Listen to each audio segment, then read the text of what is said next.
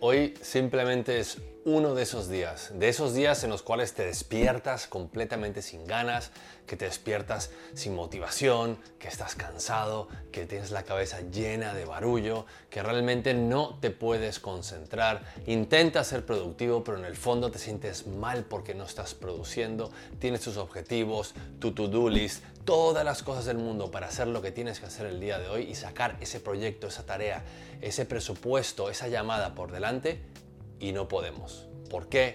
Porque estamos basándonos todo en cuando estamos óptimos. Todo lo estamos basando en cuando tenemos una energía óptima y no siempre podemos tener la mejor energía del mundo y no siempre podemos ser productivos. La productividad también tiene momentos bajos y te voy a contar exactamente qué hago yo para ser productivo cuando me siento mal o sin ganas y sin ganas de seguir trabajando en el propósito, en el concepto, en el proyecto que tengo.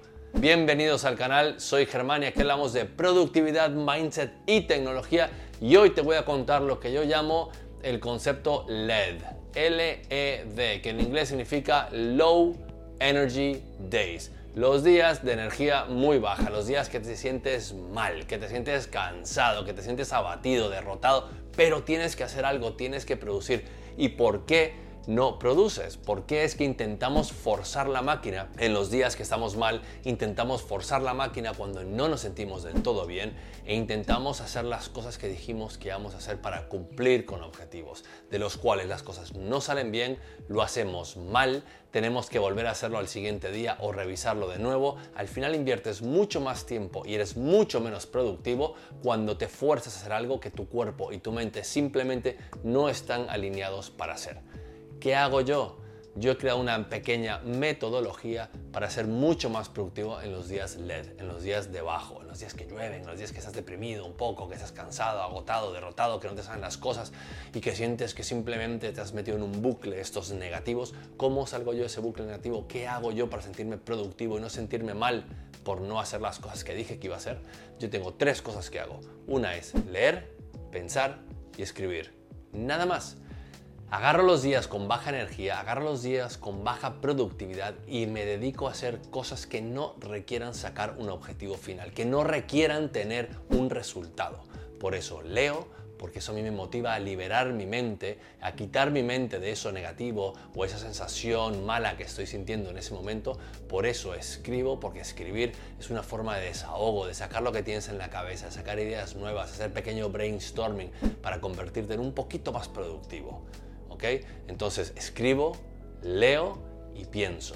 Da igual en lo que estés pensando, pero usarlo para pensar, para tener un momento completamente de distracción. Y hay un vídeo que yo hice que hablo mucho de cómo puedes ser productivo aburriéndote, porque cuando te aburres o haces que tu mente se aburra, puedes llegar a entender mucho más ese, esa traba que estás teniendo con algún proyecto, alguna idea que no te sale adelante.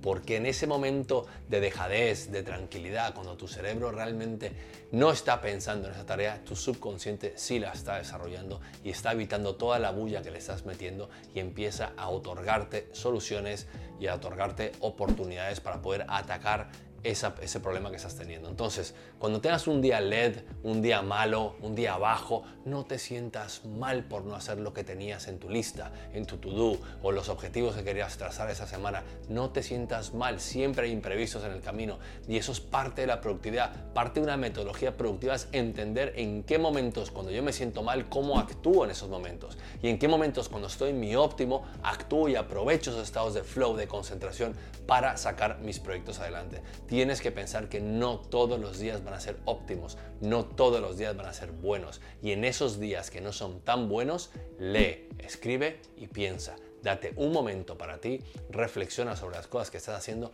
pero a tu vez estás produciendo conocimiento, produciendo ideas, solucionando posibles problemas. Días LED son críticos, nos pasan a todos, absolutamente a todos, y no se libra absolutamente nadie.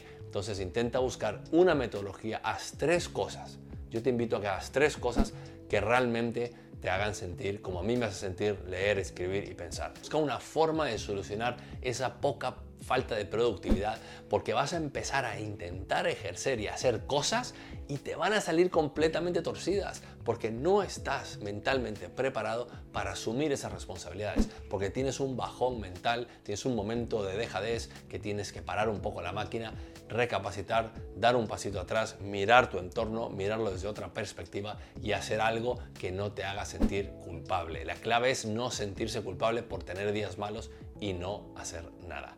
Así que te dejo con esto. Si te ha gustado este contenido, por favor suscríbete al canal, compártelo con todo el mundo. Cuanto más grande sea la comunidad, a más personas llegará este mensaje. Y recuerda el domingo una reunión contigo mismo para planificar tu semana, para organizar las cosas que quieres hacer, para tener ahí un plan B que pueden ser tus días LED, tus días de low energy days, de baja energía, de bajo potencial y aún así ser productivos en esos días. Y recuerda el viernes, haz el reverse gap, haz la técnica del reverse gap, mira hacia atrás y mira lo bien que lo has hecho lo bien que estás haciendo las cosas esta semana, siéntete orgulloso por los logros y no te maltrates tanto por no haber conseguido ciertas cosas.